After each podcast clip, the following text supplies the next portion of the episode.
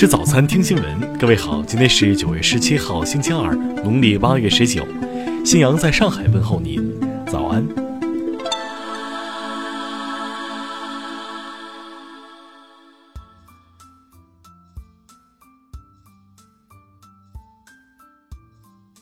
日前，美国助理国务卿福特在演讲中表示，美国政府正制定全政府措施，应对中国给美国及其盟友造成的安全挑战。有记者昨天就此向外交部发言人华春莹提问，寻求中方看法。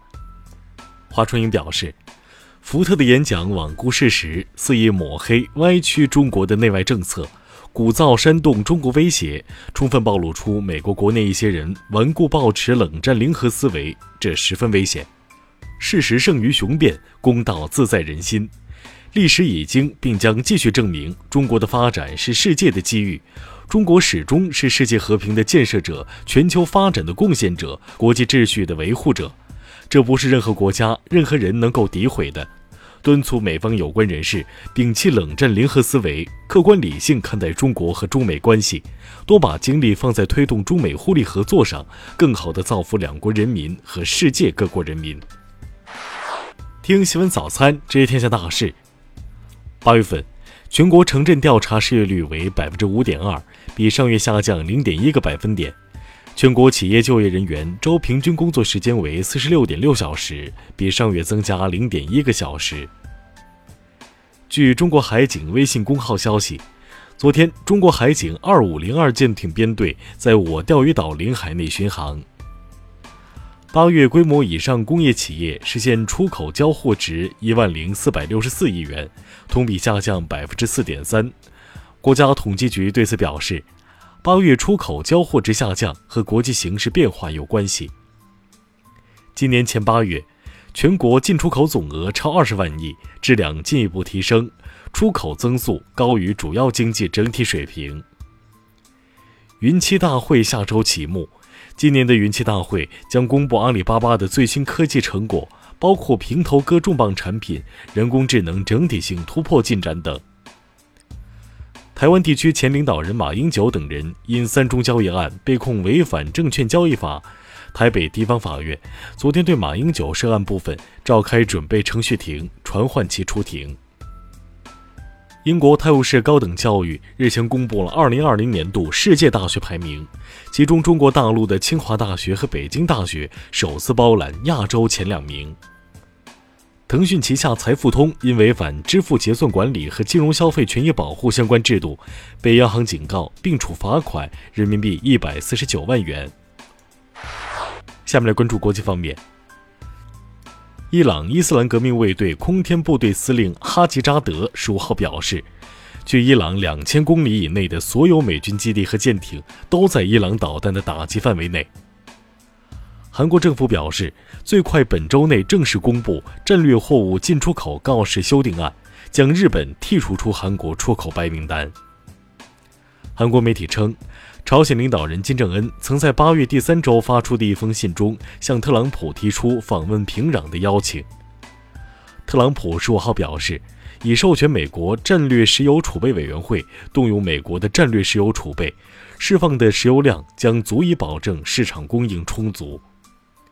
墨西哥当局于本月早些时候发现了藏在该国西部一口井里的一百多个黑色袋子，在这些袋子中发现了至少四十四具尸体。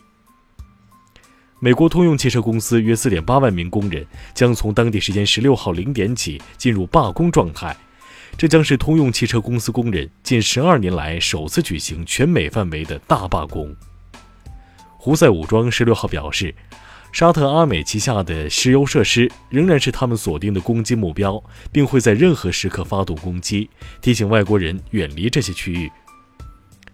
一项国外研究表明。每天浏览社交媒体平台超三小时的青少年，更容易出现抑郁、焦虑、攻击性和反社会行为等心理健康问题。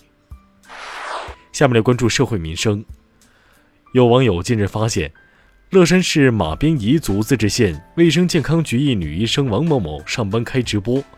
对此，当地卫健局昨天回应称，王某某系临聘人员，已对其严肃批评教育，并扣减其半年绩效工资。耒阳市驾驶人吴某某花数千元钱从黑中介制作假驾驶证和身份证，被交警识破查获后，认为制假证者做工不精，反举报假证制作者，要求退还交易费。